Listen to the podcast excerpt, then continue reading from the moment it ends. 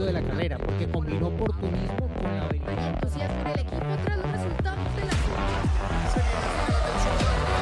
Fórmula Latina. Formuleros, bienvenidos. Sebastián Vettel ha anunciado su retiro de la Fórmula 1 al finalizar la temporada 2022. Con eso nos hemos despertado de este lado del mundo y los que estaban en Europa, bueno, eh, a, media tarde lo sorprendió esa noticia. Sabemos que no ha tenido una, eh, pues unas últimas temporadas muy positivas con, con Aston Martin y parece que por ahí va un poco, ¿no? Como que ha perdido un poco esa, esa inspiración eh, por, por competir después de 16 años en la máxima categoría, eh, ha comunicado a través de un video que quiere dedicarse más a ser padre, ¿no? Porque está consciente de que el futuro del mundo está en los niños, en los jóvenes y obviamente él quiere seguir inspirando a sus hijos, como lo hemos visto, porque si hay un piloto que se ha dedicado a ayudar en distintas causas del medio ambiente, de minorías y de levantar la mano y levantar la voz, ha sido sin duda Sebastián Vettel. Así que bueno, pues el cuatro veces campeón del mundo con 53 victorias, 122 podios, 57 pole positions, 38 vueltas rápidas y 289 grandes premios disputados hasta hoy. Ha dicho adiós, le quedan aún 10 grandes premios, así que bueno, hoy estamos la familia completa, Juan, Cris, Diego y su servilleta. Me voy a ir con Juan directo, que está saliendo justamente el húngaro ring, para que nos diga, Juan, ¿qué fue hoy, este, después de esta bomba de noticia? ¿Cómo estuvo ahí la locura? Bueno, hola chicos, ¿cómo están? Acá un camino que ya conocen bastante, en la autopista yendo hacia el centro de la ciudad. Y sí, en un momento estaba en la sala de prensa y un periodista amigo dice, se retira Vettel.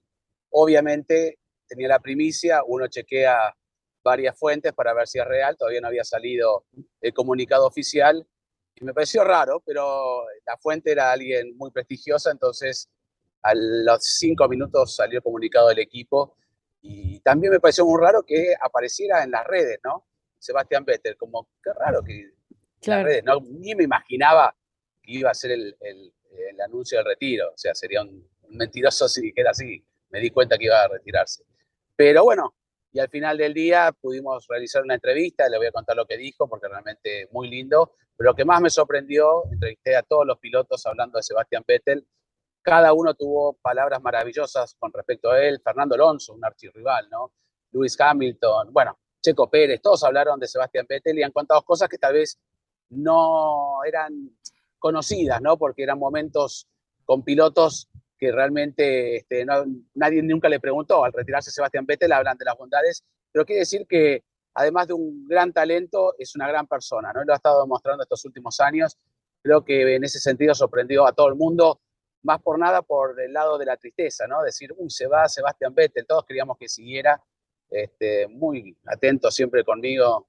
He tenido la suerte de estar desde el inicio de su carrera hasta ahora, ¿no? Hasta, y seguramente hasta su retiro he estado en todas sus victorias, estuve haciendo un viendo los números, las, las polls y prácticamente toda la carrera de Sebastián Vettel y nunca ha tenido una mala actitud. Hemos tenido algunos momentos, me acuerdo en México, que no fue el corralito porque estaba un poco molesto, pero bueno, ¿cuántas veces hizo eso? En 289 carreras, prácticamente nunca. Y va a terminar eh, su carrera en la Fórmula 1 sin llegar al club de los 300, ¿no? Si es que hace todas las carreras de aquí a fin de año tendrá 299 en su haber. Sí, sí, sí, le va a faltar uno, pero bueno, otros dirían, porque la semana pasada con lo de Hamilton, otros dirían que no entraría en esa maldición, que porque no han ganado ninguno de los pilotos que, que, pasan los 300, pero bueno, ya veremos a ver, porque él dejaba un poco la puerta abierta. Eh, Chris decía, eh, la, mi mejor carrera aún está por llegar, ¿no? La estoy aún por correr. Yo no sé si se refería precisamente a que va a competir en otras categorías o a lo mejor algo de, de, su vida, porque por ahí veíamos a Extreme E en, en Twitter como tirándole muchísimas indirectas de, Seb, esta es la, la, categoría para ti, son pocas carreras al año, no contaminamos, ya sabes, como así tirándole el anzuelito. ¿Cómo andan chicos? Bueno, por el perfil que tiene últimamente, eh, es la categoría que más se le, se le acerca, ¿no? Por su idea de vida y por todo lo que viene luchando y por lo que está cobrando protagonismo más que por los resultados en la pista. Y, yo quería destacar que seguramente aquellos que se sumaron a la Fórmula 1 en los últimos años no tienen la, la, certeza o la sensación de lo que realmente significó, ¿no? Vettel como piloto de Fórmula 1 hasta, bueno, todavía sigue siéndolo hasta fin de año, pero todo lo que ha logrado, justamente porque eh, el que se sumó en los últimos tiempos ha visto eh, la falta de resultados, tanto en Ferrari, sobre todo como, bueno, eh, ni hablar en Aston Martin, y todas las complicaciones, la imposibilidad de poder ser protagonista en la pelea por el campeonato o desperdiciar oportunidades, como hablábamos el otro día, eh, después de lo que le pasó a Leclerc y lo emparentábamos con aquel 2018 de, de Vettel en Alemania. Pero bueno, ha logrado muchísimas cosas. De hecho, uno se pone a ver la estadística, es el tercer piloto en, mayor cantidad de victorias dentro de la Fórmula 1, es el cuarto en cuanto a pole position. Eh, y eso no, lo logra cualquiera, ¿no? Esa etapa en Red Bull, la verdad que fue impresionante, un auto que le calzaba como anillo al dedo y que le permitió este, lograr todo lo que logró con, eh, digamos, un temperamento a la hora de manejar y pelear maniobras que no sé si, si va de la mano con lo, buena persona que es fuera del auto, ¿no? Porque muchas veces este, demostraba ser muy, muy exigente a la hora de pelear maniobras y ir más allá de los límites, lo hemos visto en más de una ocasión y en los distintos equipos, pero bueno, eso está bueno, porque forma parte de lo que es un, piloto y por eso logró lo, lo que logró. Pero bueno, me quería quedar un poco con eso de entrada con esa sensación encontrada que hoy podemos tener con la realidad como piloto y lo que realmente fue, ¿no? Ya decía eh, Juan un poco de, de, su forma de ser, ¿no? De que siempre a lo mejor muy atento, pero ojo, porque también cuando estaba de mala sí podía ser bastante, bastante duro, ¿eh? No, no, no era tampoco, como lo dice Cris, era un poco exigente. Entonces, cuando no le iba bien, sí le entraba ese carácter alemán y, y, mm. se notaba. Pero Diego se le conocía en esa época, cuando con Red Bull lo ganaba todo, como el niño maravilla, ¿no? Era como, como se le apodaba este, en ese entonces joven, ¿no? Que sigue siendo muy joven porque tiene 35 años, pero eh, un, un, un, un piloto con muy buenas características que vino a sorprender al mundo, obviamente, con todo lo que logró para Red Bull y que era ese ícono en Red Bull, ¿no? Todo estaba volcado a lo que em, hiciera Sebastián Vettel con esos cuatro títulos, con las victorias, con el famoso multi igual. O sea, como hay muchísimas anécdotas que, que, que es imposible imaginar, obviamente, la historia de Red Bull en Fórmula 1 sin, sin un hombre como Sebastián Vettel. Sí, bueno, yo creo que es pues como un día, un fin de semana en el que igual que durante el resto de la temporada probablemente se va como a hacer un poco homenaje a lo que ha sido su carrera, ¿no? Porque em, llegar a las cifras que él ha tenido y mantener algunos de esos récords todavía vigentes, ¿no? Es el campeón más joven de la historia, el piloto que más victorias consecutivas ha logrado en la Fórmula 1, el que mm. eh, ha conseguido la pole más joven de la historia, que estuvo Verstappen varias veces cerca de bajarle ese récord y pues al final no, no se le dio cuando, cuando consiguió esa primera en un Ring, ya, ya había pasado la edad que tenía Vettel cuando consiguió la de el Gran Premio de Italia de 2008 previa a su primera victoria en la Fórmula 1, eh, que pues también luego marcaría ese récord del más joven ganador que batiría Max en 2016 eh, y Fettel fue el primero que fue a felicitarlo cuando ni siquiera se había bajado del auto, ¿no? Eh, un poco mostrando la persona que es Sebastián Fettel. Es el piloto con más victorias por temporada, con más poles por temporada, con más vueltas lideradas en una temporada, ¿no? Eso nos recuerda un poco lo que fue ese dominio aplastante cuando Fettel era literalmente una máquina de ganar. Eh, un piloto que cometía muy pocos errores, que no solamente era la ejecución en carrera, sino todo lo que trabajaba antes de ella, ¿no? Y, eso todavía obviamente lo mantiene. Su ética de trabajo yo creo que es parte de lo que lo ha llevado a esas cifras que pues eh, hasta este último lapso de Mercedes y Hamilton se mantenían como récords que se pensaba que iban a ser difíciles de batir, ¿no? Pero en realidad, pues eh, creo que eh, su discurso o su mensaje de despedida nos, muestra un poco más allá de, del deportista y nos deja ver más la persona, nos aterriza un poco más a pues alguien que, que pues todos encontraremos la forma de identificarnos con Fettel eh, en alguna manera, ¿no? Eh, él ha tenido pues su proceso de crecimiento como persona dentro de la Fórmula 1 y solo creo que hasta los últimos años hemos podido ver más allá de de pronto lo que era ese niño caprichoso que no aceptaba perder, que se disgustaba muchísimo cuando le pasaba que no aceptaba las órdenes de equipo y no acataba el multi 21 del equipo Red Bull eh, cuando ya pues tenía cuantas victorias, títulos, etcétera, una victoria más, una victoria menos no le iba a hacer la diferencia, pero él la quería esa victoria también, ¿no? Creo que probablemente cuando él mire hacia atrás seguramente se dirá, bueno, esto lo habría podido hacer mejor, peor, etcétera, pero todo hace parte de, el camino hace parte de, formarse, ¿no? Y creo que mm. pues eso nos ha pasado a todos alguna vez en la vida y, y lo, que, lo que deja Vettel, pues eh, obvio, eh, está en un momento de su vida en el que tal vez pues quiere buscar otras cosas, eh, veremos si no cae en lo que otros grandes campeones cuando se han retirado acaban haciendo, ¿no? Volviendo. Volviendo, claro. aceptando alguna oferta tentadora para volver tiempo después, ¿no? Pero, pero por cómo se ha desarrollado Vettel en los últimos eh, años, por cómo de pronto eh, ha cambiado su imagen pública, pensaría que pues tal vez él sí que tiene muy claro que que es el momento de, cambiar las prioridades en su vida de una forma ya un poco más definitiva.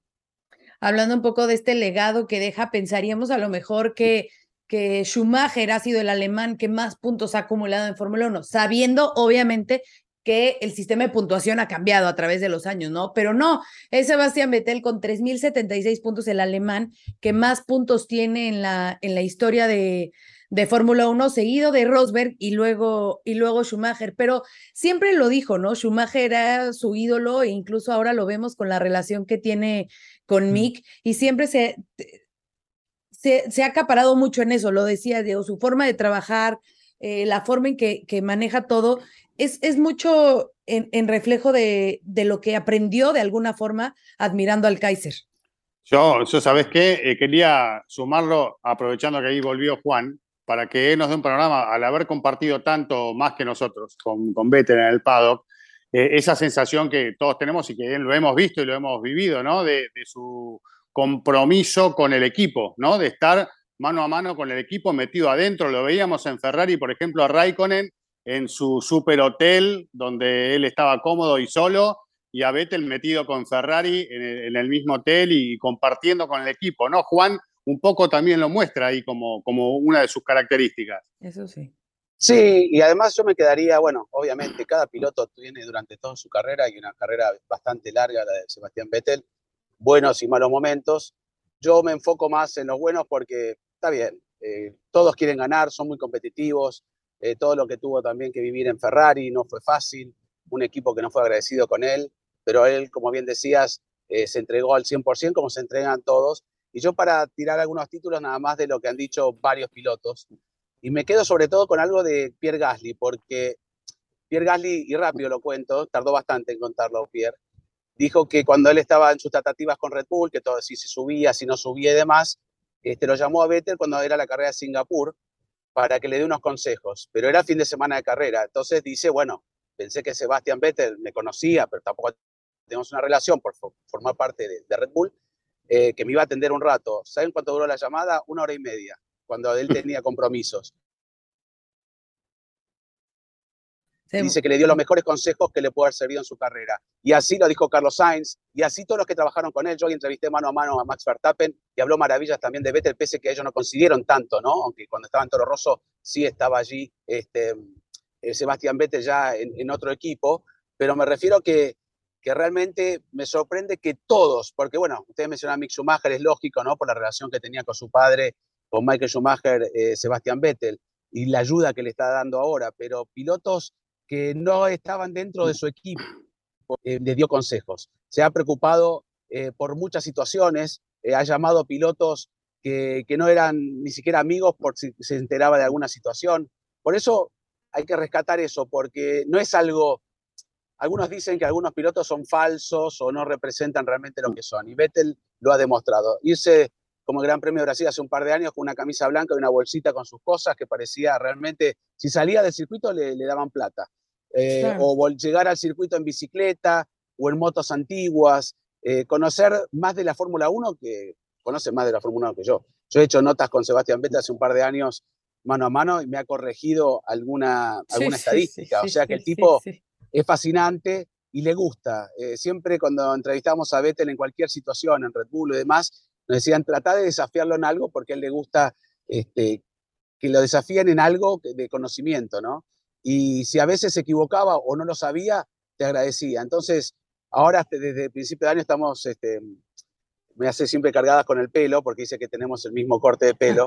y yo le dije que tardó un montón en hacérselo y que voy a extrañar a otro piloto. Cuando hice la nota hoy le dije, voy a extrañar a otro piloto que tenga mi mismo corte de pelo, pero se engancha siempre en las preguntas off the record, ¿no? Cuando se está por ir, o bueno, Giselle, compartiste conmigo muchos años en el corralito, y siempre ha sido el piloto que, bueno, antes de ir con ustedes dos, que eran dos chicas, voy con él porque es el hombre para no quedar mal.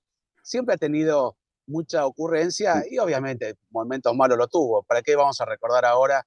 Tenemos todo el año, hasta fin de año, para recordar, ¿no? Lo de Bach y demás, pero yo creo que es uno de los personajes más queridos en la Fórmula 1, se va a extrañar. A mí me gustó lo que dijo Fernando Alonso, que también habló, fuimos archirrivales, competí prácticamente toda mi, carrera en, en la parte con Sebastián Vettel, y él dijo, hay que esperar a fin de año, ¿no? Yo cuando me retiré, porque le pregunté lo difícil que tomar esa decisión, yo dije un hasta luego. Hay que ver si él dice hasta luego o hasta siempre. Yo creo que es hasta siempre en el caso de Sebastián Vettel, pero no recordemos que, recordemos, perdón, que tiene 35 años, ¿no? Todavía tiene ah. alguna posibilidad. Si tuviera alguna oportunidad que lo, que lo inspire, ¿no? Que lo, que lo ponga de vuelta con ese valor de tratar de pelear por una pole, por una victoria, Ahora Sebastián Vettel está en un equipo que realmente no está dando resultados y eso tampoco, es decir, este, eso es lo que dijo en la entrevista, hacer todo este sacrificio y no poder estar con mi familia, no quiso decir por resultados, ¿no? Pero hacer un sacrificio de estar en la Fórmula 1, lo que demanda los viajes y demás, y va a haber un campeonato más largo, inclusive a futuro, ¿vale la pena en estas condiciones? Yo creo que, que sabia decisión y, este, y bueno, por eso las redes van a explotar. Y le va a aprovechar ahora, ¿no? Porque él va a seguir siendo un activista en todos los sentidos. Y bueno, nada, para no extenderme más, creo que este, hay que disfrutar estas nueve carreras que quedan porque lo vamos a seguramente tratar de ver en alguna actuación de esas memorables que ha hecho. Recuerden que el año pasado aquí salió segundo, ¿no? En, Hungría. Mm. Miren por dónde están. Perdón que me desvíe del tema, pero. Sí, ganó con el año pasado, sí. Medio, extraño Gran Premio. Sí, bueno, pero salió segundo, después le sacaron el segundo puesto por el problema con combustible. Pero me refiero que, bueno, estamos llegando al centro. Al centro, bellísimo, perdón, de Budapest. Perdón la, la desprolijidad, pero bueno, yo conozco un amigo que me dijo que iba a ser el día más triste de su vida en Abu Dhabi, es fanático de Vettel. Eh, Diego lo conoce muy bien, Mariano San Marco, mm. este, que ya está, ya está llorando. Imagínense la gente, ¿no? muchos van a estar así, pues muy queridos. Yo en las, en las redes sociales ustedes seguramente recibieron un montón de mensajes. Algunos han dicho, bueno, no veo más Fórmula 1, ¿no? Miren lo que genera un personaje. Oigan, ¿cómo interpretan ustedes ese mensaje eh, que, que, compartió en redes sociales? Como lo decía, no esperábamos que se uniera a las redes sociales, porque en alguna entrevista yo incluso se lo pregunté, ¿no? De, oye, ¿por qué no usas las redes sociales? No todos los pilotos, todo el mundo está en redes y ¿por qué tú no?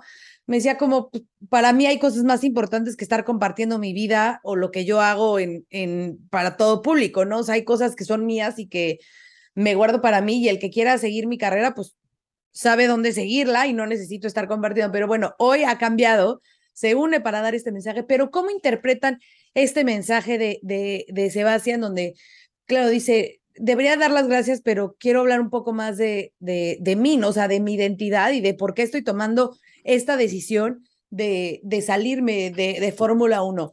Creo que va un poco ligado con lo que decías, Juan, a lo mejor una racha de, malos resultados o no tan inspiradores como para seguir y seguir sacrificando tanto por no estar con su familia, pero a lo mejor también un poco como, yo creo que es como que está buscando más ese lado humano, ¿no? De, de, de, de darle un giro a su vida y entrar más en un ámbito más humano me parece a mí, no sé cómo lo ven. Sí, pues e, es, yo creo que el, el mensaje es bastante claro, ¿no? Eh, porque justamente habla más de, de, esa parte humana, de esa parte familiar, se describe él un poco también como persona y, y pues muchas de las cosas que, que él dice ahí ayudan un poco a dilucidar hacia dónde está apuntando hacia adelante en ese crecimiento que pues todos eh, de alguna forma tenemos, eh, algunos más, otros menos, eh, como personas a lo largo de, de la vida, ¿no? Y, y pues es apenas natural, ¿no? Que pues él se convierta ahora en ese personaje de que lleva un poco la conciencia de la Fórmula 1, ¿no? En diferentes aspectos y creo que las iniciativas que ha acompañado recientemente hablan de eso, ¿no? El Sebastián Vettel recogiendo la basura de la tribuna, el Sebastián Vettel pilotando el auto con el combustible de carbono neutro, eh, Sebastián Vettel con su hotel de abejas, eh, todo ese tipo de cosas creo que pues lo están llevando en una dirección que también lo que me llama la, la atención de lo que dijo en ese mensaje, el suyo, no el que comunicó el equipo, sino el suyo propio, en su cuenta nueva de Instagram, eh, hablaba de que había algunas cosas que con el tiempo definitivamente dejaron de gustarle o, no le gustaron, ¿no? De, de, la Fórmula 1. Y no sé si, si en eso tenga que ver un poco, no sé, la rabieta que tuvo en Austria cuando se salió de la eh, reunión de pilotos, si hay otros aspectos eh, mm, de la Fórmula 1 del presente que no le gusta cómo se están llevando. Eh, al final creo que es una suma un poco de todo, ¿no? Y de lo que también mencionaba Juan, de la falta de resultados, tampoco pues una perspectiva clara de que eso vaya a cambiar el próximo año, porque acabamos de iniciar un ciclo reglamentario y por más mejoras que ha traído Aston Martin, pues no, no hay ese paso hacia adelante, ¿no? Entonces, pues eh, yo creo que sí, yo creo que es bastante, bastante claro y pues sí, como lo decía antes y como lo, lo decía también Juan, eh, de lo que dijo con Alonso, pues habrá que ver realmente qué quiere decir este retiro, si es definitivo de las carreras o si es un retiro tal vez para repartir de forma diferente su tiempo, porque pues para un piloto que ha estado tantos años o para una persona que ha estado tantos años en este mundo de viajar, eh, eh, o sea, eh, ha sido la vida de ellos siempre, entonces no conocen nada diferente y, y, de repente que la vida cambie, se ponga patas arriba, no sé, creo que pues a él de alguna forma le pasó y creo que cuando él volvió de la pandemia, había, o sea, se notaba que había cambiado. Obviamente pasaron muchas cosas en todo eso, ¿no? Perdió su asiento con Ferrari, eh, no se sabía qué iba a pasar, eh, se pensaba que iba a ser el retiro por muchas de las cosas que él decía, pero al final acabó tomando ese asiento en, en Aston Martin, ¿no? Em, entonces, eh,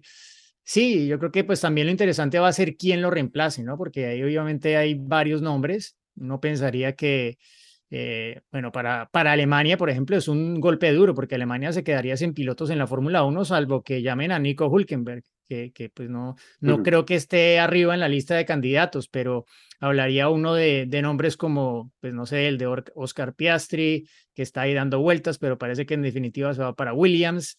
Está Nick de Vries, que acaba de, probar primero con Williams, luego con Mercedes, o sea, está dentro de la órbita de Mercedes, que es el equipo o la marca proveedora de Aston Martin, ¿no? Eh, sí, por ahí puede haber otros, otros nombres, pero, pero va a ser interesante ver quién lo reemplace. El propio Mick Schumacher, ¿no? Que ha sido su, es su, como su protegido en este momento. Y pues eh, quién sabe si lo, lo viera esto como un paso hacia adelante y, y si hay algún piloto que probablemente supo antes que el resto esta noticia, seguramente que, que es Mick porque es el piloto más cercano a Sebastián Vettel, ¿no? Son casi como, pues uno diría como hermanos, pero son más como, como si fuera padre o, padrino y, y, y, ah, hijastro. y no es casualidad que se anuncia ahora, ¿no? Estos son los momentos en donde uno tiene que ya ir preparando porque los contratos este, de alguna manera anticipan que uno tenga que tomar las decisiones antes o, durante el receso o, ya, digamos, entrado en la última etapa del año, con lo cual tienen que ya empezar a cocinar todas estas cuestiones. No es extraño que, eh, si bien no hay apuro, de acá a, un par de meses ya sepamos quién va a ser el reemplazante o antes, ¿no? Eh, para, para, el próximo año. Pero bueno, uno se queda pensando un poco en lo que decía Asís, en cómo será la vida, en lo que analizaba Diego de Vettel una vez que se baja del auto, teniendo los casos de, tantos pilotos exitosos que han regresado, hablaban de Alonso, eh, bueno, lo ha hecho el propio eh, Michael Schumacher, lo ha hecho Alain Prost, cuántos han eh, dado un paso al costado y en, algún momento viendo la oportunidad, incluso viendo la chance de tener un auto que parece competitivo, ¿no? Se suman otra vez como para ver si pueden dar el batacazo y tener este, en la estadística mejores números aún, pero sobre todo poder cubrir ese hueco que queda vacío en la vida después de haber dedicado este, desde que sos muy chiquitito tu actividad a esto, ¿no? Y él eh, claramente hace referencia a su familia, me parece que ahí hay un tema muy, muy importante, alguien que siempre ha tenido muy en cuenta a, sus hijos, a su, a su mujer, lo, menciona en el mensaje del día de hoy, eh, y, por ahí también un poco va la cosa para aquellos que, bueno, tenemos hijos, seguramente lo sentimos de esa forma, como eh, a pesar, a, medida que va pasando el tiempo, uno va sintiendo un poco, ¿no? Es que, esa ausencia este, no se recupera. Y bueno, en algún momento, como intentar compensarlo de alguna forma, si es que se tiene la, posibilidad de hacerlo, ¿no? Pero bueno, habría que empezar a apostar a ver cuál va a ser el futuro de Vettel deportivamente o si ya directamente va a estar metido en el mundo de las redes sociales que nunca ocupó, ¿no? A partir de ahora. Yo creo que Sebastián Vettel, y, en eso es genuino, eh, porque yo lo he vivido, ¿no? Con tantos grandes premios, eh, tengo tres chicos y los dos más grandes me perdí la infancia, ¿no? Eh, y aprovecho ahora estar más con mi hija más chica, Sofía, como la, hija que va a tener Gis, y, este, y uno se da cuenta que eso, como bien dijiste, es irrecuperable. Y, y la verdad que, bueno, no, no, no es una comparación, pero yo tengo más tiempo libre, ¿no? O, tal vez que un piloto. El piloto no solamente se concentra en fin de semana de carrera, tiene eventos promocionales, va bien, va de aquí para allá, no tiene una vida normal, no puede transitar por la calle normalmente, pese a que viven en Suiza, en lugares muy exclusivos. Es una vida eh, complicada. Y yo creo que Sebastián Vettel fue un poco pregonando algo que iba en contra de lo que estaba haciendo también, ¿no? Y él mismo lo explicaba. Eh, ¿Cómo voy a decir yo que no queremos viajar en avión cuando tengo que viajar hacia las carreras? Entonces, como que empezó a poner todo lo que él está pregonando y apoyando un poco en contra de lo que él está haciendo. Entonces, yo creo que parte de ello, resultados, como bien dijo Diego, pero yo creo que sobre todo es el poder de la familia. Tiene chicos chicos y la pandemia a todos nos acercó más con la familia, ¿no? Y uno quiere estar eh, a veces. Yo, soy consciente de que podría haber sido mejor padre. Sebastián Vettel seguramente también. Y él tiene todo, lo, todo el mundo y el tiempo del mundo ahora para estar con sus hijos. Pensar en las carreras, puede pensar más adelante, puede competir en 200 categorías que quiera. ¿Saben? El nombre Sebastián Vettel, en cualquier lugar, como bien él, le abre las puertas, ¿no? Le dicen, vení hoy. Pero yo creo que se va a retirar y no lo vamos a ver por un tiempo. Y va a aprovechar ese crecimiento de las redes sociales de aquí a fin de año para seguir con su activismo, que es muy importante. Así que, este, no, simplemente eso. Yo creo que la familia, y lo dijo Lewis Hamilton, nosotros desde chiquitos hacemos esto, no sabemos hacer otra cosa. Y Sebastián Vettel tiene una familia, como diciendo, no es mi caso, ¿no? Eh, Hamilton ha, ha, dicho que el desafío este de no estar eh, ganando y tratando de, de, ir mejorando lo mantiene en el deporte, pero también se va a ir, como se fue Kimi el año pasado. Pero yo creo que este es uno de los retiros más importantes que me ha tocado vivir eh, bueno, de Schumacher, doble retiro, porque fue dos veces. Pero yo no, no sé si va a volver a la Fórmula 1 no lo veo. ¿eh? Como es Vettel, salvo que haya cambios, como bien dijo Diego, muy grandes. Este, pero bueno, ya, ya, ya veremos lo que no somos, este, ¿cómo se llama? No hacemos el futuro, no, no vemos el futuro. Futurología. Sí, futurología y bueno, y que vaya quien vaya. A Aston Martin ya no lo voy a ver más. Sí, parecería que ya su filosofía de vida no va acorde con, con Fórmula 1 y como lo mencionas, la parte de sus hijos, sí, y, la parte de sus hijos también, eh, incluso eh, e, es de los pocos pilotos o de los únicos que nunca llevó a su familia a la pista, ¿no? O sea, como que siempre trató de mantener como muy separada esa parte eh, de, de, su vida personal con la vida laboral, como lo decía con lo mismo de las redes sociales, y a lo mejor pues ya está buscando justamente ese cambio de poderse acercar más y, y, transmitirle a sus hijos toda esa experiencia y todo lo que él hace y cómo practicar distintas, eh, pues sí, esta parte de este activismo para la sociedad, porque lo decía, los niños son el futuro y qué mejor que él pueda aportar. Hay muchos cambios por hacerlo, decía, y qué el mejor que pueda aportar de alguna forma para que sus hijos crezcan en un mundo mejor. Se escucha muy de, de este, mis universo de todos por un mundo mejor, pero es la verdad que es lo que él quiere y es lo que él sueña y por lo que él ha estado luchando en los últimos años. Quiero agregar algo, ¿no? Porque él fue educado así. Nosotros lo conocen totalmente a, Norbert ahí, que va siempre el padre de, de Sebastián Vettel. Yo me lo he cruzado muchas veces, el padre de Sebastián Vettel ya con tres títulos, o dos títulos manejando el motorhome, ¿no? En la ruta, acompañado por la mamá.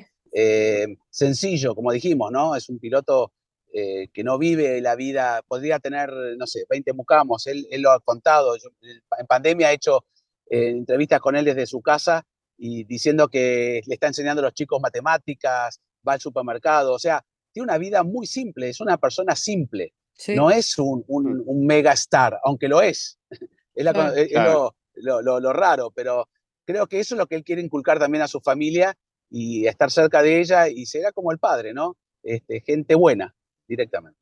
Mm. Sí. Sí, yo tengo para ya ir cerrando la anécdota con, con Fettel, que justamente tengo la, la foto puesta detrás, que esto fue el día que, que lo conocí. Esto fue en mayo, a mediados de mayo de 2004, en, eh, en el circuito de Adria en Italia. Eh, obviamente, pues mucho antes de que fuera piloto de Fórmula 1, era apenas su segundo año en el automovilismo y lo conocí porque estaba allí, porque era el compañero de equipo del hermano menor de Juan Pablo Montoya en la Fórmula BMW. Eh, ese año Fettel salió campeón y eh, la, anécdota es que cuando, tal vez la he contado aquí antes, no sé, pero em, cuando él supo que yo era periodista de Fórmula 1, es decir, que yo iba a las carreras de Fórmula 1, porque en esa época estaba siguiendo la carrera de Juan Pablo Montoya, em, él no paraba de preguntarme cosas de Fórmula 1. Tu- Quería saber todo de todos eh, y ya sabía bastante, de hecho. O sea, se notaba que a quien podía le preguntaba, se informaba, estudiaba, o sea, sabía mucho y tenía apenas, eh, iba a cumplir 17 años apenas. Y esto fue, bueno, era el compañero de equipo de- del hermano de Montoya, pero la cantidad de tiempo que pasaba con el ingeniero, tengo por ahí guardada también otra foto en la que, pues no sé, hablaban en alemán porque era un equipo alemán y pues seguramente no les importaba que yo estuviera allí escuchando porque dirán, este no, no entiende ni jota de lo que estamos diciendo, pero estaban ahí con el computador, con la telemetría, horas pasaban él hablando con el ingeniero, estudiando. Y así ha sido Fettel desde siempre. Y contaban en esa época que el papá Norbert era muy estricto con él, que lo ponía a trotar la pista todos los días a primera hora de la mañana. Y bueno, esa, disciplina que le inculcaron la, la ha mantenido durante toda su carrera. Y creo que Mark Webber alguna vez también me decía en una entrevista, eh, cuando Fettel estuvo por última vez peleando el Mundial contra Hamilton en esa primera mitad de la temporada, porque siempre en la segunda se, se caía todo con Ferrari, pero decía, el problema de tener a Sebastián Vettel como rival es que este tipo va a trabajar 24/7 para tratar de ganarte. Y si tú no haces lo mismo, es probable que te gane. Creo que no bastó eso en su paso con la escudería de Ferrari, pero es un poco la, la filosofía, la ética de trabajo de un súper profesional y un campeón con mayúsculas. Bueno, pues no sé si tengan alguna otra cosilla que contar de, de él. Yo no, yo tengo una, perfecto. una, Se una comía- anécdota. se comía mis para La almendras. próxima. Bu- Bueno, de- rápido, le hice una entrevista para hacer, jugar lotería y en vez de poner frijolitos pusimos almendras. Y entonces en la entrevista todo el tiempo se la estaba comiendo, pero feliz, o sea, él así de que me iba contestando y era, o sea, era como su premio, así de que agarraba un uno y en vez de agarrar, o sea, uno para ponerlo en la tarjeta, agarraba dos. Entonces, uno en la tarjeta con la figurita que le salía y el otro se comía, ¿no? O sea, como así, ratoncito iba agarrando las almendras en plena entrevista. Pero a ver, Juan, cuéntanos. No, no, perdóname, te, te interrumpí. No, no, no. Ya he llegado a destino, pero bueno, para un poco despedirme también. eh, tengo millones de anécdotas con él, haciendo entrevistas luego que fue campeón, creo, en el 2013. eh, íbamos adentro de un auto, un Infinity, y me, me comenzó a sonar el teléfono y me decía, atende, atende el teléfono. Y yo le digo, no, perdón, qué papelón. No, no, quiero saber quién es. Y bueno, todas cosas así eh, eh, simpáticas, en vez de decir, che, te está sonando el teléfono, poner una cara, y, y siempre han sido extensas y buenas, pero yo me voy a quedar con que mi mejor anécdota va a ser la, la que viene, ¿no? Como él dijo, la carrera que... Ah. Así que esperemos que tenga una anécdota de a fin de año porque le estamos hablando como que ya se, hubiera ido y lo- es lindo también, ¿no? Recordarlo de esa manera, pero todavía quedan nueve carreras, así que me voy a guardar para fin de año cuando haya una despedida que será bien. seguramente la Fórmula 1. Creo que la Fórmula 1, eh, para mí, ¿eh? y perdón que mezcle los temas, la- estuvimos con Diego cuando se, se despidió Fernando Alonso, fue una gran despedida en Abu Dhabi.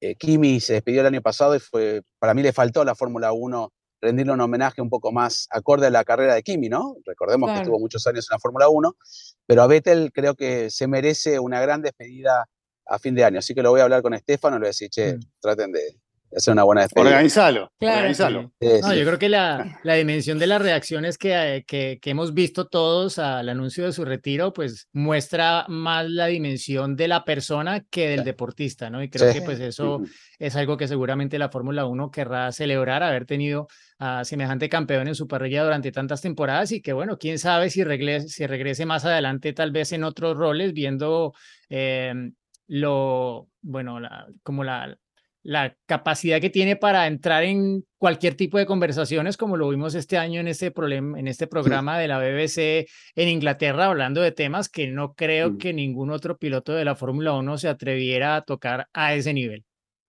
Muy inteligente y como lo dice, él, me, me gusta hacer reír a los demás y bueno, sin duda que nos ha hecho reír en varias ocasiones. Así que bueno, pues desearle obviamente todo el éxito a Sebastián Vettel en lo que decida, pero mientras lo vamos a disfrutar estas carreras que restan. Eh, vamos a continuar con respondemos tus preguntas que ya lo teníamos eh, grabado para ustedes, pero bueno, obviamente surgió esta bomba y dijimos, no podemos dejar a los formuleros sin hablar de Sebastián Vettel, así que bueno, los que quieran continuar con respondemos tus preguntas, aquí sigue y si no, nos vemos el próximo lunes después de lo que suceda en el Húngaro Ring. Gracias, chicos. Chau.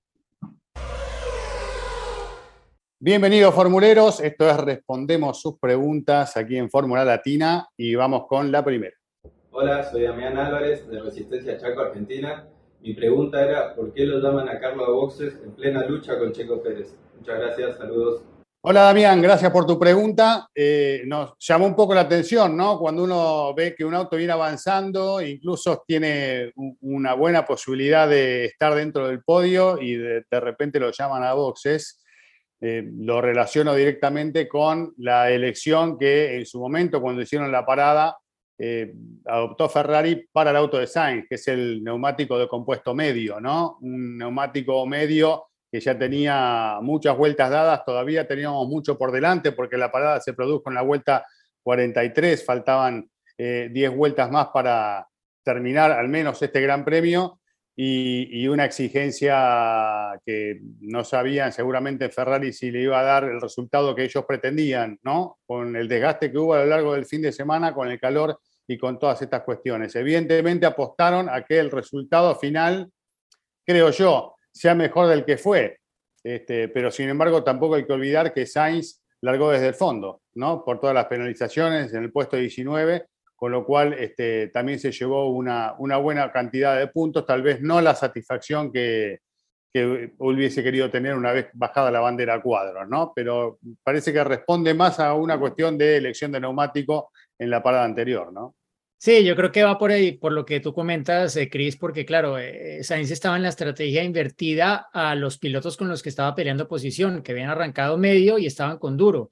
Y cuando ya era evidente que la carrera era una parada, pues Sainz tenía que hacer algo diferente, no solamente por porque estaba en una situación diferente desde que arrancó la carrera, sino porque estaba con el neumático que más sufría con más vueltas que era el neumático medio, ¿no? Más allá del, de- del, del soft, el rojo, que estaba completamente fuera de las posibilidades para, para ser usado en carrera, salvo algunas poquísimas vueltas. De hecho, pues hubo amago en el box de Red Bull cuando apareció al final el eh, último Virtual Safety Car de que pronto iban a entrar, pero al final no, no fue el caso, ¿no? Pero, pero sí, eh, yo entiendo que probablemente Ferrari, incluso si estaban viendo que estaba adelantando Sainz a Checo, dijeron, sí, pero es que igual lo va a tener que volver a adelantar, démosle más vueltas, entonces llamémoslo igual.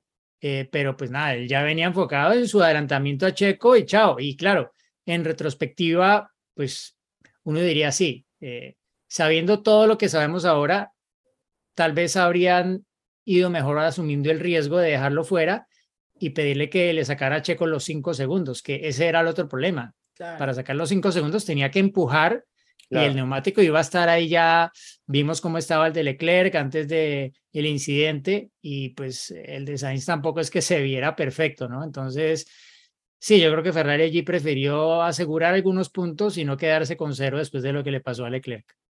Sí, solamente claro. como para aclarar, ¿no? Que, como lo decías, eh, Sainz, Gasly y Bottas fueron los únicos que arrancaron con neumáticos duros, todos los demás lo hicieron en el compuesto medio y por eso fue que pues la estrategia fue un tanto distinta para, para el piloto de Madrid. Bien, otra pregunta. Hola, ¿cómo están? Soy Andreu de Culiacán, Sinaloa, México. Al parecer, hoy hubo problemas de comunicación durante el Virtual Safety Car que ayudaron a que Russell rebasara a Checo. Según reglamento, ¿cómo funciona este procedimiento? Gracias, saludos de México. Andreu, gracias por tu pregunta. Pues, eh, a ver, eh, el procedimiento de Virtual Safety Car llegó a la Fórmula 1 un poco consecuencia del accidente de Jules Bianchi, ¿no? Creo que eh, estamos claros en eso. Es un poco el intermedio entre un safety car completo y poner simplemente una bandera amarilla en la zona donde hay un peligro, ¿no? Con esto, ¿qué se permite? Pues que pueda entrar evidentemente un asistente de pista fuera de las barreras para ayudar a retirar un auto que ha quedado cerca de, eh, de la vía por la cual se puede colocar justo detrás de las barreras, como fue el caso en este Gran Premio de Francia con el auto de Joe, que él a propósito lo estacionó justo al lado de esas barreras que tienen marcados los bordes naranja. Eso le da la visual a los pilotos para saber que están cerca de un punto de atención de los comisarios, también para cuando, por ejemplo, hay un, un amago de incendio, bueno, saben que van a llegar allí y allí van a tener extintores. Entonces, en el caso de Joe, y bueno, y con este calor que era probable que igual se detuviese el auto y algún incendio se podía generar. Entonces, igual, para dejarlo fácil para que lo pudiesen sacar de, de la pista los eh, oficiales, lo estacionó allí Wang Yu y pues se genera ese procedimiento para no tener que poner safety car y anular por completo las diferencias, porque el Virtual Safety Car lo que busca es mantener las diferencias. El tema es que esto no es exactamente tan así.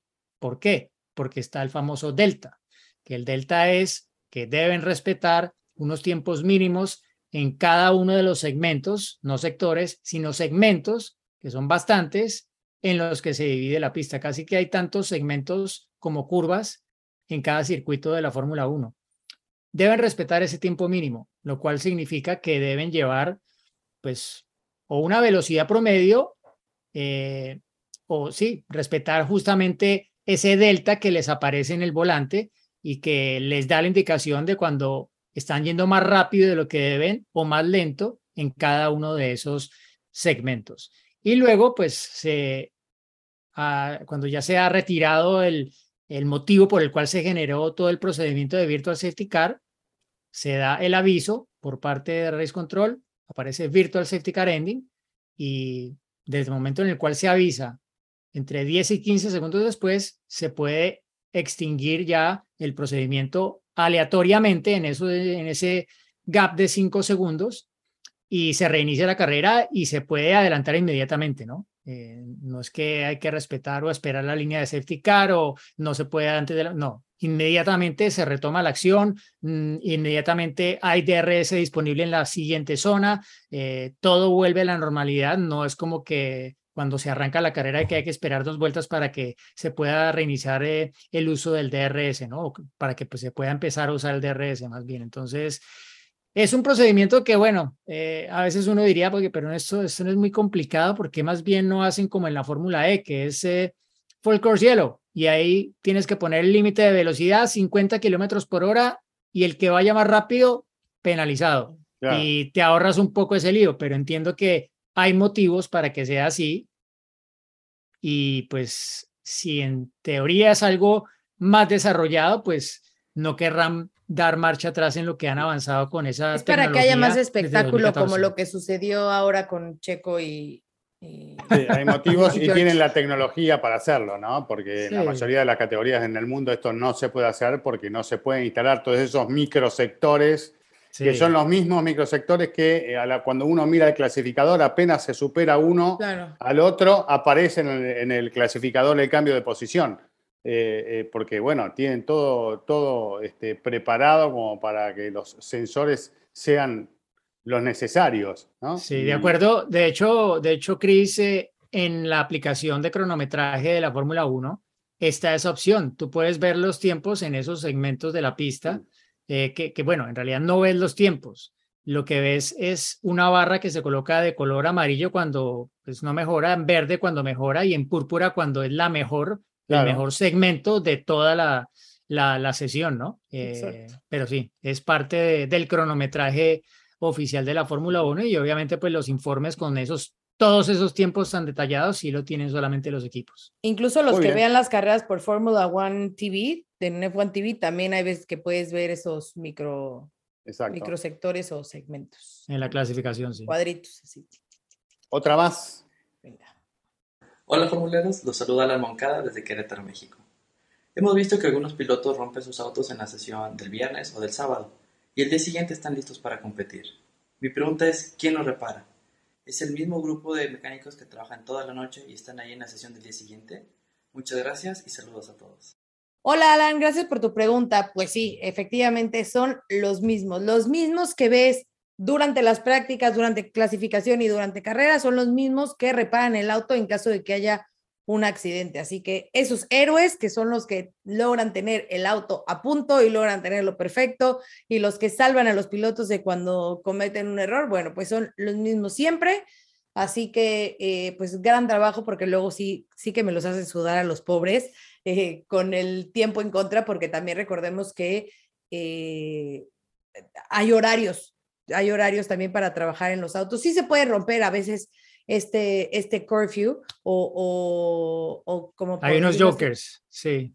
Exactamente, que pueden al- de, eh, al- de repente eh, es trabajar más tiempo en el auto, pero bueno, también esto, si se, si se pasan, puede haber penalizaciones y demás, pero ese no es el tema, no es lo que estás me preguntando. El punto es que si el mismito que estuvo a lo mejor trabajando cinco horas en el auto es el que Claro. después durante la práctica y durante la carrera tiene que estar al tiro por si algo pasa ahí. O sea que Sí, lo que, lo que sí Son- pueden hacer a veces, por ejemplo, es si uno de los dos autos es el que está roto y que tiene mucho trabajo por delante, los compartir. mecánicos del otro auto pues se van a ayudar para que pues puedan hacer la labor más rápido. Pero cuando Claro. pasa, por ejemplo, lo que ocurrió en Austria con Mercedes, allí sí Bye. a cada uno le toca y chapó de verdad para los mecánicos de Mercedes porque la labor que hicieron allí, creo que contaban que sí, cambiaron chasis y bueno, una cantidad de piezas brutales en tres horas y media, que es como... Una es locura. como una locura la, la labor, la, la eficiencia y la eficacia de, de, Y de además, los mecánicos de Mercedes. Eh, podemos invitar a la gente, ¿eh? Exacto, sí, escuchar exacto. cuando estuvo Nico Bianco, el mecánico argentino que trabaja en Alfa Tauri, que tocamos estos temas con él, de cómo es el trabajo, qué es lo que tiene que hacer, así que ¿Cuántas episodio- horas para armar un auto? Todo, todo. Claro, y además cómo está esquema- esquematizado el trabajo de cada uno, ¿no? Cada mecánico sabe cuál es su área de trabajo y qué es lo que tiene que hacer para una cuestión de, de organización. Así que Sí. bueno, te recomendamos ver ese episodio. Le gané de mano a Giselle que iba a decir lo mismo, pero lo dije yo primero. Muy bien. Pero es cierto que, que están muy especializados hoy en día en, en ciertas labores de los mecánicos de, de la Fórmula 1, ¿no? Y, y pues sí, el grado de especialización ya en este deporte es, es brutal en, en todo sentido. Y buscan, ¿eh? Todos buscan mecánicos, así que si, si sos mecánico y la, Bueno, tenés, en, la tenés en clara, IndyCar, hay lugares. Sí, en los Estados IndyCar Unidos es- y te está digo, pagando mucho mejor que Fórmula 1, ¿eh? Ojo. hay mucha demanda porque la gente no, de hecho, hay equipos que tienen un plantel ya con una edad en promedio de edad bastante elevado y ya muchos Sí. están diciendo es que ya, ya no quiero y los jóvenes tampoco quieren. Claro. Entonces, ahí lo tienen. Ahí sé que hay mucha gente eh, de España, mecánicos, técnicos, ingenieros, que han ido a Estados Unidos porque localmente no, no consiguen a ese personal en los equipos para los principales campeonatos eh, estadounidenses. Es cierto, es cierto. Y que Bueno, se paga mejor. es cierto. es Dólares, verdad, bueno, dólares. Billete verde. bueno eh, mañana empiezo el curso de mecánica, chicos. Ya. Bueno, Nunca hay tarde, otra, Chris. No, Vamos. no. hay otra ¿Algo más pregunta no? más. Sí, hay una más. ¿Otra hay una más hay? Bueno, una más, rápida. Hola formuleros, buen día, soy Pablo Barajas. ¿Creen que si la chicane que está en la, en la recta Mistral la quitaran, sería una carrera con más adelantamientos y más velocidad tope? Sí le faltó emoción al Gran Premio de Francia. Eso sin duda, ¿no? A O mí el circuito no me gusta. no, de- yo- ya lo he dicho varias veces. Voy a ¿no? hacer una Pero bueno. confesión. Sí hubo momentos en que, en que ya se me estaban cerrando los ojitos, que yo decía, por favor, que pase algo. Eh, y, y por ahí vi que varios ponían de que no es posible, mejor que se quede Spa y que se vaya a Francia, porque... Pero bueno, ¿qué le podríamos hacer? Si le quitamos ese chicán, ¿qué dicen? Bueno, Le daría eh, lo que pasa es que por algo agregan las chicanas para evitar eh, riesgos eh, Innecesarios. a- al final de la recta, pero yo soy partidario de eliminar no solo esta chicana, sino otras eh, en distintos escenarios o curvas que no tienen mucho sentido de ser, sobre todo en una Fórmula 1 que en los últimos años cambió un poco este concepto de, de hacer circuitos más trabados para que sean menos peligrosos. Me parece que hoy avanzó la seguridad, el riesgo forma parte del automovilismo y la velocidad también. Así que vamos hacia la tendencia de hacer circuitos más veloces y estas cosas deberían considerarse, estoy de acuerdo. Sí, el, el tema es que, a ver, esa recta del Mistral tiene 1.8 kilómetros. En la configuración actual se tiene un máximo tramo de recta de casi 900 metros antes de llegar a la chicane, que es el punto de más alta velocidad. Entiendo que cuando se habló el tema, cuando estaban todavía debatiendo cuál era la configuración de las diferentes y múltiples posibilidades que ofrece Paul Ricard en cuanto a configuración de circuito, eh, encontraron que la velocidad a la que podían llegar los autos de Fórmula 1 a Siñes, a la que es hoy en día la curva número 10, eh, sería demasiado elevada para la escapatoria. Entonces, claro, ya ahí entras en un tema de seguridad. Sí, pero después vamos a Bakú y después vamos a, Sí, ¿no? a Arabia. Saudita y, Claro, Sí. con rectas larguísimas. diferentes con una pared al lado, ¿no? Y con Pero bueno. escape cortitas. Pero bueno, Pero cada cual, cada cual decide qué tanto se la quiere jugar. Es claro que el circuito de Paul Ricard tiene unos estándares O- de seguridad que probablemente son los más altos de uno, uno de los más altos de la temporada, ¿no? Entonces, eh, sí, o sea, no dudo que veríamos más rebufos, eh, más eh, estilo Baku, etcétera, aunque sí, son circuitos con configuraciones diferentes. No sé, no sé, porque un poco también la limitante de la aerodinámica en esta pista la da justamente la curva donde chocó Charles Leclerc. O sea, esas curvas de media alta velocidad exigen que el auto vaya con más carga también para, para generar eh, pues un poco la protección a los neumáticos en, en carrera como lo hizo Ferrari, ¿no? Pero sí, entiendo que me eran más por, por los temores de seguridad que por otra cosa y porque también, claro, cuando empiezas a, a llegar a esas velocidades, pues también los pilotos empiezan a empujar más y más la velocidad de entrada, que hoy en día van a fondo en Siñez. Podrían ir más rápido si llegan más rápido, pero pues no, no es el caso. Por ejemplo, si hubiese zona DRS, ahí, ¿cómo sería? ¿Sí? Claro. Y no la Yo- hay, porque la zona DRS es antes de la chicana y en la recta. claro. Eh, yo, yo me iría más por jugar con otras configuraciones. Digo, no dudo obviamente que la FIA hizo su estudio y que por algo eligió esta configuración del Paul Ricard, pero que si tiene tanta, o sea, tanta posibilidad de, de, de otras opciones para, de configuración, yo buscaría alguna otra que hiciera la carrera más entretenida. O sea, no tanto enfocarme a esta chicane, sino buscar alguna otra configuración. Es que ahí vas con más un tacho de pintura y pintás el circuito que vos querés. Claro. Ahí, ¿No? Sí, aunque yo creo que. Yo creo que han ido casi que con una de las más rápidas, entiendo, porque si tú ves Ah, casi no, que pues te digo, o sea, no toda la parte duda- más no pongo en duda perimetral lo que la hizo la, la FIA, jamás lo pondría en duda. Pero bueno, yo desde mi, desde la, ahora sí que desde la comodidad aquí de, de mi superforo, buscaría alguna otra opción que a lo mejor nos diera una carrera más entretenida, ¿no? Como Mañicurs, por ejemplo. También, si quieres. Bueno, chicos, Bueno. nos vamos. ¿eh? Llegamos al final de Respondemos sus preguntas. Seguramente van a seguir llegando preguntas y las responderemos la semana que viene. ¿eh? Y nos preparamos para, para lo que tenemos ya a la, a El la vuelta. Húngaro Ring. Hasta luego. Bye. Chau, chau. adelantamiento de la carrera, porque combinó oportunismo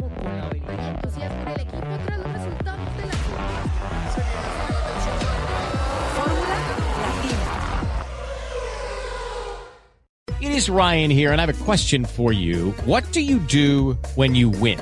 Like, are you a fist pumper? A woohooer, a hand clapper, a high fiver. I kind of like the high five, but if you want to hone in on those winning moves, check out Chumba Casino. At chumbacasino.com, choose from hundreds of social casino style games for your chance to redeem serious cash prizes. There are new game releases weekly, plus free daily bonuses. So don't wait. Start having the most fun ever at chumbacasino.com. No purchase necessary. Group. Void were prohibited by law. See terms and conditions. 18 plus.